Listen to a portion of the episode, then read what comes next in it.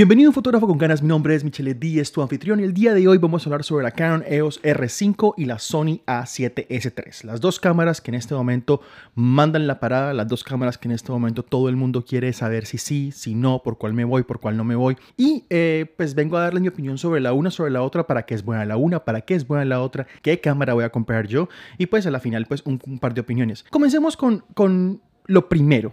Como muchos de ustedes saben, los que siguen este podcast, yo soy un fotógrafo primero, un videógrafo después. De hecho, mi trabajo de videografía lo relegué un poquitico más cuando comencé a hacer contenido de, en TikTok, cuando comencé a hacer contenido en YouTube, cuando comencé a, a cambiar un poquito de contenido en Instagram, a enfocarme solamente en la fotografía. Sí, yo hago videos, yo hago videos, considero que bien, sé de videografía, pero no es lo que normalmente enseño.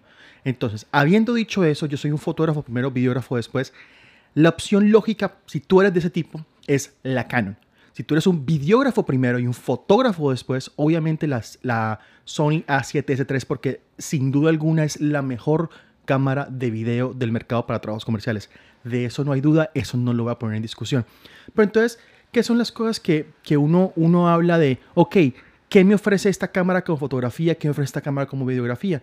Yo creo que hay una cosa que tenemos que tener claro que es, siento que Canon en este momento lo que hizo al momento de, crear la R5 y crear la R6 fue como quien dice, y saben que le vamos a dar todas las especificaciones que ustedes quieren. No lo hicieron muy bien. La R6 y la R5 tienen en este momento problemas de recalentamiento con su video, pero igual, o sea, metieron especificaciones de video en la Canon EOS R5 que la EOS R ni siquiera tenía, o sea, ni siquiera volteaba a mirar. Entonces, al haber hecho, hecho esto, simplemente dieron un paso muy grande, pero están donde Sony estuvo hace 4 o 5 años, que las cámaras se recalentaban, que no eran confiables, que tenían límites. En cambio, Sony ya le lleva años de ventaja en la parte de la biografía. Por eso es que Canon en este momento es como que dice, acaba de tener su primer como tropezón en el camino de todo esto. Yo considero que, por lo menos, pues si tú pones a pensar de, ok, entonces, ¿qué me ofrece la Canon EOS R5 o la R6?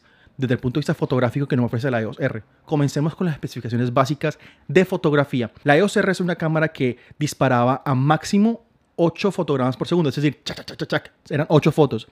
La R5 y la R6 disparan 12 en modo mecánico y disparan hasta 20 fotos en modo em, live view, es decir, con el sensor abierto.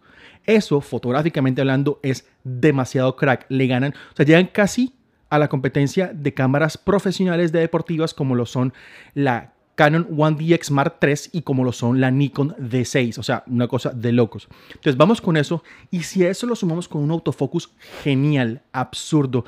De hecho, estaba viendo el otro día un review de, de Jared Polin haciendo unas fotos a gente en movimiento y el autofocus es genial. cuando tienes un autofocus tan bueno, una cámara mirrorless, disparando tan rápido, eso hace que todas las fotografías deportivas tuyas asegures que siempre vas a tener el enfoque en la cara, en los ojos y eso hace que tu trabajo sea genial. Ya hablamos sobre toda la parte de las especificaciones fotográficas de la Canon EOS R. O sea, ahora hablemos un poquitico sobre las especificaciones videográficas de la Sony A7S3. Comencemos con lo primero. No tiene recalentamiento como lo tiene la R5. Definitivamente es un error de la R5, opino yo, que no se ha ido tan allá en dar un 8K que recalienta la cámara y después de 10 minutos queda inservible para video por 2 horas. No, soy amante de Canon, amo Canon, pero considero que fue un error garrafal.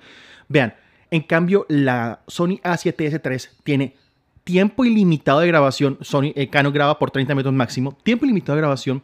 Tiene 4K 120 frames por segundo. Eso es súper crack y tiene en 1080 una cámara lenta de 240 frames por segundo. ¿A qué voy con esto y qué, qué, traduce esto? Es que puedes hacer trabajo comercial demasiado bueno, demasiado pro con una cámara que te cuesta 3.500 dólares. Sí, son 3.500 dólares, que es buena cantidad de plata, pero tú te pones a ver lo que la cámara te ofrece, ya es una cosa de locos.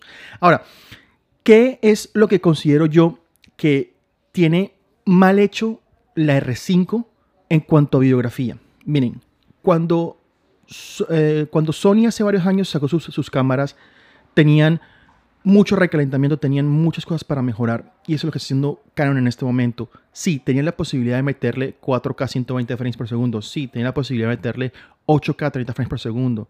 Pero la verdad es que es demasiado trabajo, demasiado calor para la cámara. Y el precio que pagaron es que como es una cámara sellada para que pueda aguantar lluvia, para que pueda aguantar polvo, se recalienta mucho, a diferencia de la Panasonic S1H, que es una cámara que tiene literalmente ventiladores. Obviamente esta cámara no es sellada, entonces son otras cosas muy diferentes. Entonces, al hacer eso, están comprometiendo mucho. O sea, ellos lo que debieron haber dicho y cómo lo debieron haber mercadeado, en mi opinión, es, que tenemos la mejor cámara de fotografía y de lado tenemos unos cuantos videos. En cambio, la EOS R5 y la R6 siempre la vendieron como, te tenemos la super cámara de video y así no fue. O sea, es como quien dice, ya ve, está vendiéndome una, una, una vaina que, que, no me sirve a mí bien. O sea, tú me estás vendiendo, me estás vendiendo destornillador de pala cuando yo estaba destornillador de estría. O sea, no me sirve. O sea, no, no, no funciona muy bien. Entonces, ahora, ¿qué tiene malo la, la bueno, no malo, que no tiene no tan bueno la A7S3?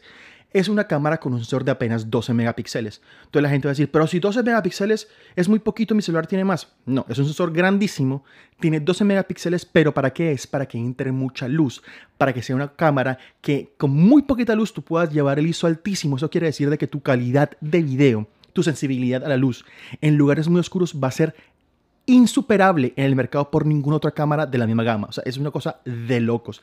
Y eso es lo que tiene bueno la A7S3.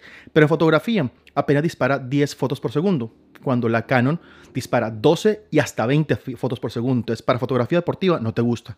¿Qué me gusta que tiene bueno la A7S3? Que, tiene, que por fin le metió una, una pantalla abatible a Sony. O sea, casi que no. Eso la hace genial. Junto con nueva tecnología de colores eh, que la hacen mucho más factible para que sea algo parecido a Fuji o para que sea algo parecido a Canon, que siempre la ciencia de color ha sido su fuerte y eso la hace muy factible. Ok, entonces, ¿para quién es la cámara Canon EOS R5? Yo opino que es la cámara para aquellos profesionales fotográficos que la EOS R no les dio pie con bola, que tienen una 5D Mark IV, que tienen una One DX Mark II y cosas así, y quieren tener algo más compacto, mirrorless, y ya tienen muchos lentes. Cuando son fotógrafos, primero, para esas personas es la Canon EOS R5. Ahora, ¿para quién es la Sony, 7, la Sony A7S3?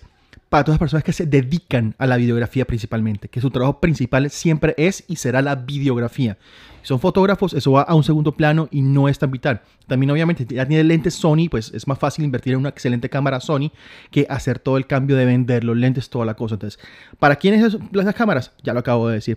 Para terminar, quiero decirles que cámara me voy a comprar yo. Yo no me voy a comprar ni la A7S3 ni la Canon EOS R5. ¿Cuál me voy a comprar? La R6, que es una versión más barata. Los precios de la A7S3 son 3.500 dólares. El precio de la Canon EOS R5 es 3.900 dólares. Versus que la cámara R6 son 2.500 dólares. Entonces, ¿qué pasa con esos 2.500 dólares y qué me da que necesito yo? Yo hasta hace poco mi cámara de mis sueños era la Canon EOS R. Pero ¿qué pasa? Es una cámara que es muy lenta. Es decir, al momento de tomar fotos em, tiene apenas 7 u 8 fotos por segundo, que es lo mismo que la mía. Y mm, mm, yo quería un poquito más. ¿Por qué? Porque parte de mi trabajo es fotografía fitness, fotografía en movimiento. Y yo la verdad quería una muy buena calidad de video. Sí, la EOS R da muy buen video, da muy buen video, pero ¿para qué? Yo quiero 120 frames por segundo, esa famosa cámara lenta para poder hacer los bacanos. Y no me interesa el 4K, no me interesa el 4K 120 frames por segundo porque la verdad es, si tú no tienes un computador bueno, por lo menos un computador de alta gama de gaming, a ti editar 4K va a ser un parto. O sea, toda esa gente que dice, no, que 4K, 8K, no saben lo que es editar ese video porque es imposible. Entonces, al tú saber eso, claramente sabes que, hombre, para mí que tenga 1080 y que tenga 120 frames por segundo, para mí es genial. Y que tenga la posibilidad de tener velocidad más rápida al momento de tomar fotos, para mí es mucho mejor todavía. Voy a dejar el podcast hasta acá. Eh, recuerda seguir en mis redes sociales arroba michelet10. Te invito a que abajo en el link en la descripción vayas al taller de este mes. El taller de este mes habla sobre qué lentes comprar, qué factores tener pendientes al momento de comprar un lente. Miren, muchas veces, y me incluyo a mí, hemos comprado lentes que no nos sirven y es pérdida de cientos de dólares. Para evitar esto, yo en toda una hora voy a comprimir todo el conocimiento que he tenido en casi tres años de fotografía para saber qué lente funciona para qué, qué marcas comprar, qué referencias comprar, qué lentes definitivamente no comprar. Y si tomas este curso, seguro te vas a ahorrar mucho dinero en un futuro porque vas a saber todo lo que tienes que saber sobre lentes. Si quieres saber más información, te vas a mi página web michelet10.com slash talleres o abajo en la descripción de este podcast lo puedes encontrar. Recuerda seguirme en mis redes sociales arroba michelet10 y nos escuchamos en la próxima. Chao.